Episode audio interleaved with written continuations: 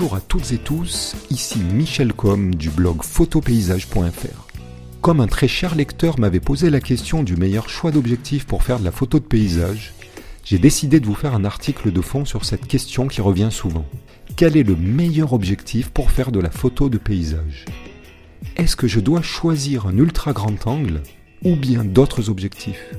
Et est-ce que les objectifs ultra grand angle ne déforment pas trop l'image? En fait, la réponse est plus subtile car on peut faire de la photo de paysage avec tout type d'objectif. Cela simplement dépend du besoin qu'on a et du type de photo qu'on veut obtenir. Pour la question de la déformation de l'image, j'y reviendrai. Bien sûr, les ultra grands angles, on trouve aussi l'abréviation ou le sigle UGA, sont utiles pour capter un angle très large et faire entrer toute la vision que nous avons devant les yeux dans la photo, tout en augmentant l'effet de perspective et en exagérant les premiers plans. Mais un objectif ultra grand angle n'est pas toujours le plus approprié pour capter un paysage. Certaines fois, il peut être plus intéressant de travailler avec un grand angle normal ou un objectif standard, voire un téléobjectif. Mais dans quelles conditions utiliser un UGA et dans quel autre utiliser d'autres types d'objectifs? Avant d'aller plus loin, quelques notions techniques utiles aux débutants et un rappel pour tous également. Les différents objectifs sont habituellement classés par type selon leur conception.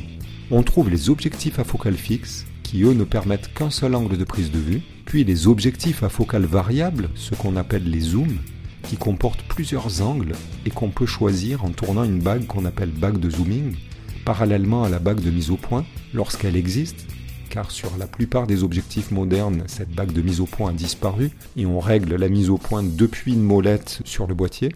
On trouve également les objectifs à décentrement ou à bascule qui sont uniquement des focales fixes, ces objectifs sont utilisés essentiellement par des professionnels pour de la photographie d'architecture et de bâtiments, car ils permettent de redresser les perspectives à la prise de vue directement et de changer également les différents plans ainsi que la profondeur de champ de ces plans. On les utilise également en photographie publicitaire car ils permettent plus de créativité et puis pour les avantages qu'on vient de citer.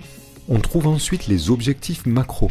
Ces objectifs peuvent être soit des focales fixes ou bien des focales variables mais pour vraiment mériter la dénomination macro, ces objectifs doivent avoir un rapport de reproduction de 1 sur 1 ou supérieur. C'est-à-dire concrètement que le sujet réel, par exemple un insecte, prenons une abeille qui mesurait 2 cm, doit avoir au minimum la même taille dans la réalité que sur le capteur et pas sur l'écran arrière de l'appareil. En effet, l'écran peut être beaucoup plus gros que le capteur. Les objectifs sont également classés par catégorie selon l'angle de prise de vue qu'ils permettent, allant du plus large au plus fermé. Le plus large étant de 180 degrés avec une vision de gauche à droite complète qu'on appelle le fisheye, traduction œil de poisson.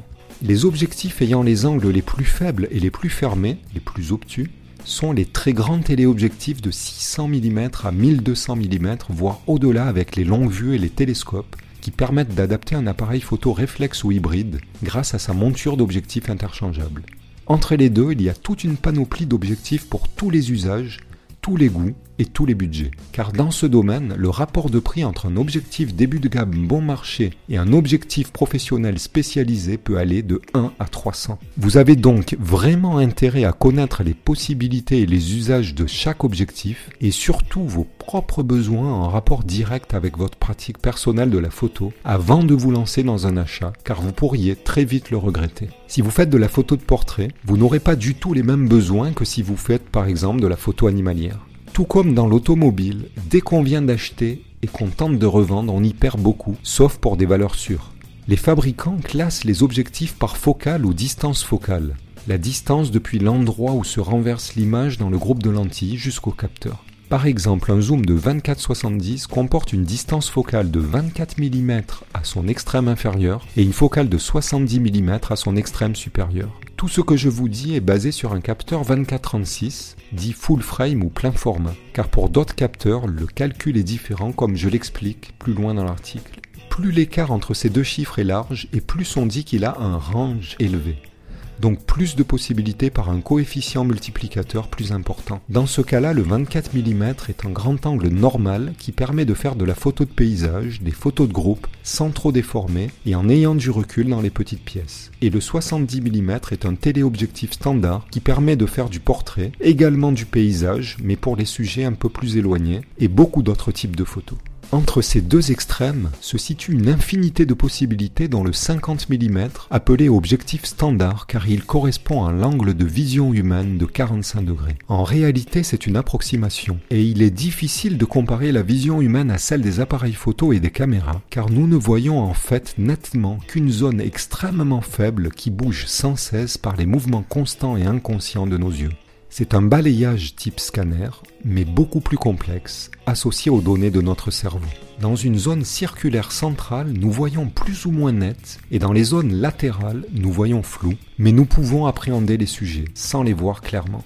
Mais au-delà des angles, de la distance focale et de l'aspect technique en général, qu'il faut bien connaître pour ensuite vite l'oublier, ce qui est intéressant, c'est de voir concrètement comment se traduit ce choix d'objectif dans les photos que vous prenez quel impact ça a au niveau du résultat photographique qui est le but ultime?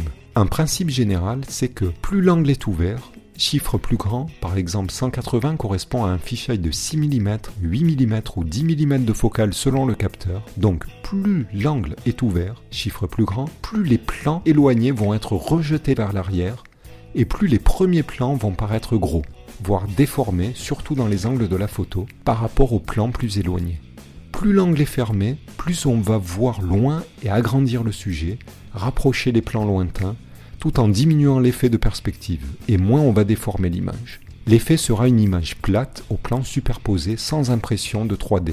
Vous allez donc choisir un type d'objectif selon son angle en fonction du type de photo que vous souhaitez, du recul que vous avez de ce que vous voulez faire rentrer dans votre image, de si vous voulez donner une impression de 3D, de si vous voulez privilégier les premiers plans en les grossissant, de si vous voulez ou non déformer le sujet dans les angles de la photo.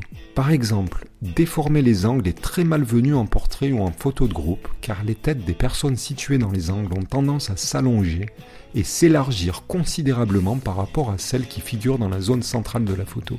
Et en général, entre parenthèses, les gens n'aiment pas trop voir leur tête déformée. Mais en paysage, ça peut être très esthétique selon les éléments que vous faites entrer dans le cadre et le point de vue que vous adoptez, c'est-à-dire la hauteur à laquelle vous prenez la photo, soit au ras du sol, soit en hauteur par exemple. Juste une précision mais de taille, pour le numérique comme à l'époque de l'argentique, il y a plusieurs formats d'appareils photo. À l'époque de l'argentique, c'était différents formats de pellicules. On avait le 24-36 qui était le plus courant, le moyen format avec le 6-6 et d'autres formats rectangulaires. Il y avait également des grands formats, la chambre par exemple. En numérique, il y a également des capteurs 24-36 dit full frame en référence à la pellicule 24-36 ou 35 mm photo et ciné, mais il y a également des capteurs APS-C qui font eux référence à la pellicule APS-C des compacts argentiques et qui mesurent 16 x 23 mm environ, et puis des formats plus petits sur les smartphones par exemple et les appareils photo compacts de début de gamme. Il y a également de grands formats en numérique qu'on utilise essentiellement pour de la photo professionnelle, publicitaire ou autre. Et par rapport à une même focale de 50 mm correspondant à un angle de 45 degrés sur un capteur de 24-36 mm, il faut que vous appliquiez un coefficient multiplicateur de 1,5 pour un boîtier Nikon et 1,6 pour un boîtier Canon afin de trouver la focale correspondante et donc l'angle réel de prise de vue pour cet objectif monté sur ce boîtier. Un 50 mm sur un Nikon 2436 devient donc un 75 mm sur un boîtier Nikon APS-C, par exemple le Nikon D7100 ou D5500 ou d'autres modèles. Donc d'un objectif standard, il devient un petit téléobjectif. On comprend donc qu'un capteur plus petit grossit par rapport à un capteur plus gros, ce qui a pour conséquence un investissement moins onéreux. Les super téléobjectifs coûtent très cher s'ils sont lumineux. Par contre, avec un capteur plus petit, on a besoin d'un ultra grand angle de 14 mm par exemple pour correspondre à un 21 mm sur un capteur 24-36. Du coup, on est plus limité vers le bas, mais les fabricants ont conçu des objectifs grand angle spécialement corrigés et calculés pour les plus petits capteurs, donc on peut faire de la photo de paysage en grand angle quel que soit son capteur. Le tout, c'est d'investir en toute connaissance et avec une vision à long terme dans la mesure où tous les objectifs des capteurs 24-36 sont compatibles avec les boîtiers APS-C en utilisant la zone centrale des lentilles. Par contre, le contraire n'est pas possible. Si on utilise un objectif conçu pour un 24-36, on obtiendra une zone totalement noire sur les bords de la photo appelé vignettage, et dans le pire des cas, la photo sera arrondie, comme vue à travers le trou d'une serrure et avec un cercle noir énorme autour. Je vous donne ici concrètement des exemples d'objectifs UGA, ultra grand angle, à grande ouverture, donc très lumineux, sans augmenter trop la sensibilité ou la vitesse ISO, et à côté des photos correspondantes à ces angles. Je possède ces objectifs et les utilise constamment, donc je peux vous en parler concrètement.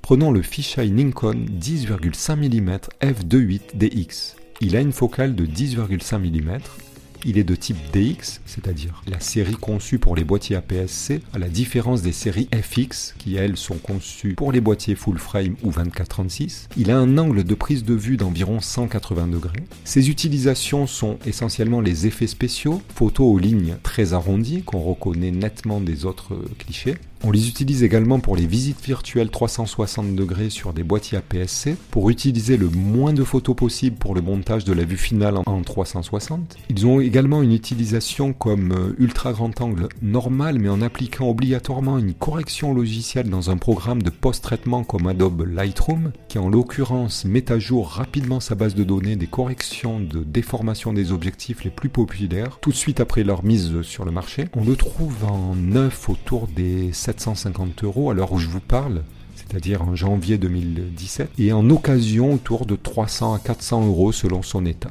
Ensuite, prenons le Samyang 14 mm f2.8 FX qui est compatible DX et équivalent à 21 mm en Nikon. Il est très économique, il est solide, mais il n'a pas d'autofocus, ce qui n'est pas très utile pour un 14 mm.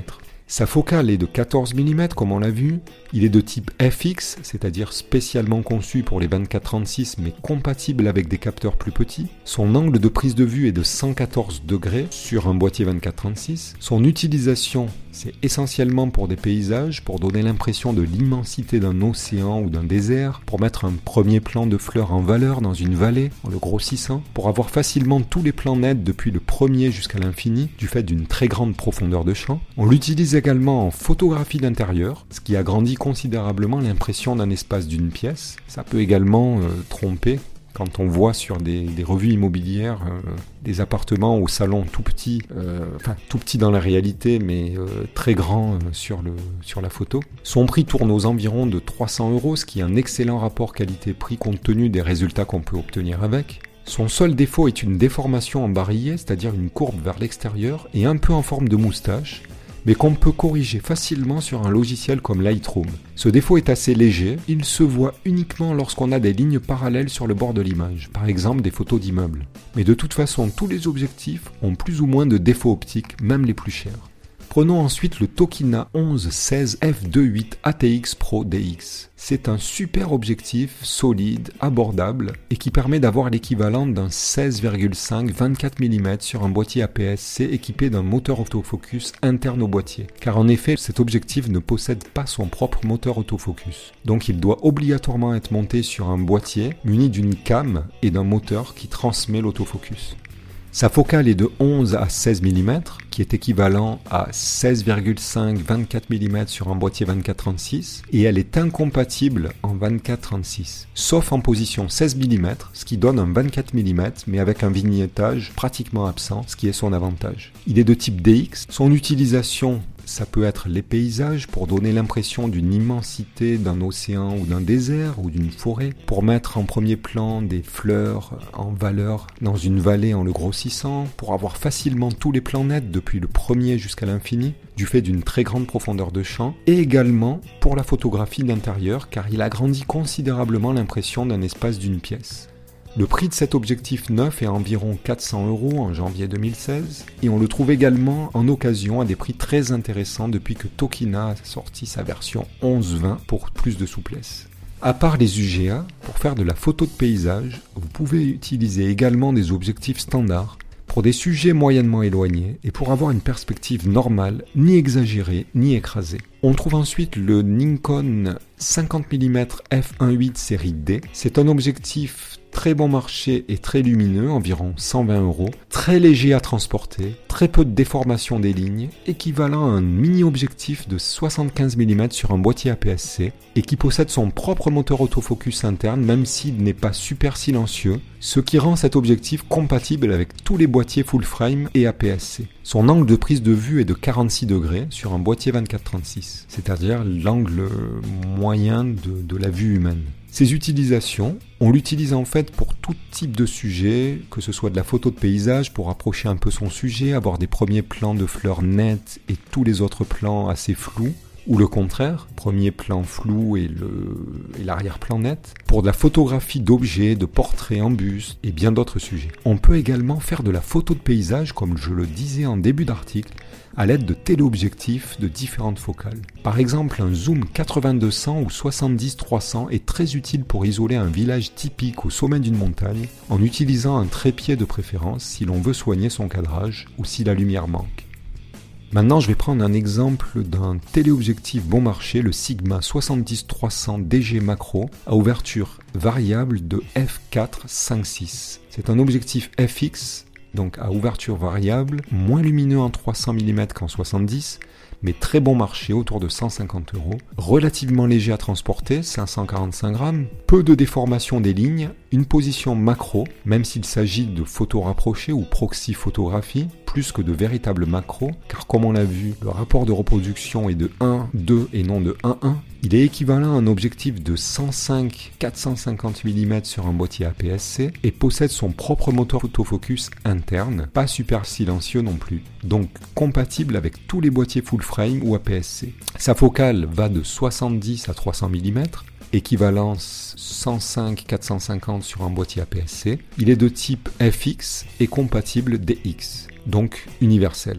Son angle de prise de vue va de 34,3 degrés à 8,2 degrés sur les boîtiers 24-36. Son utilisation, ça peut être de la photo animalière, mais dans ce cas-là, il faut avoir une bonne luminosité ambiante, euh, donc c'est essentiellement pour l'extérieur, ou alors l'utiliser sur un boîtier qui possède des montées en ISO assez conséquentes et sans euh, générer trop de, de bruit. Ça peut être pour de la photo de paysage, pour approcher beaucoup son sujet, par exemple mettre la lune ou le soleil en sujet principal en le montant sur un boîtier APS-C pour gagner avec le rapport de reproduction, pour gagner avec le coefficient 1,5 euh, par exemple. En photo sportive, idem qu'en photo animalière. Par contre, en photo sportive, si on a une vitesse euh, un mouvement élevé et peu de lumière, là, renoncez à l'utiliser car euh, ça ne fonctionnera pas. Exemple d'un zoom professionnel, par exemple le Nikon 8200 f2.8 AFD FX. C'est un objectif à ouverture linéaire fixe, donc lumineux à toutes les focales.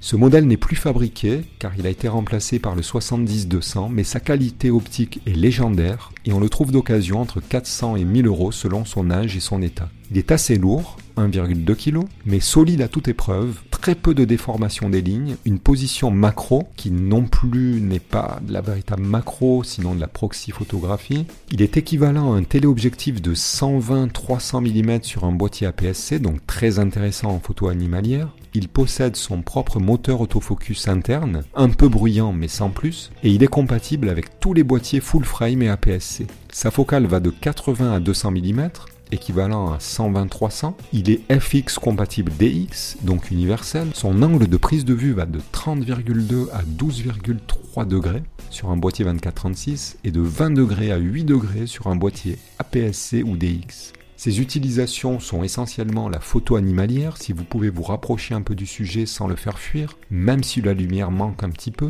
la photo de paysage pour rapprocher suffisamment votre sujet, par exemple alignement d'arbres d'une forêt, pour télescoper les plans s'il est monté sur un boîtier APS-C ou DX, en photo sportive où il est roi sauf sur les stades de foot, où un 300 ou un 600 est plus approprié pour les gros plans d'action. Je vous mets un lien sur l'article, vous verrez sur l'article sur le blog, vers quelques photos de paysages prises avec un fisheye sans correction pour que vous puissiez voir les déformations dans un but artistique d'effet spécial. Vous me direz si c'est de bon goût ou si c'est exagéré. Bien sûr, le sujet doit s'y prêter et comme tout, trop d'effets tue l'effet.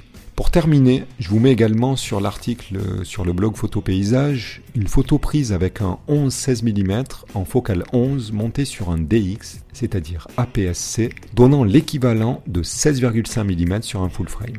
J'espère que cet article vous aura été utile si vous aviez des doutes ou si vous vous posiez des questions au sujet du choix d'un objectif selon votre sujet et quels critères prendre en compte pour choisir. Maintenant, c'est à vous de jouer. À très bientôt pour un nouveau podcast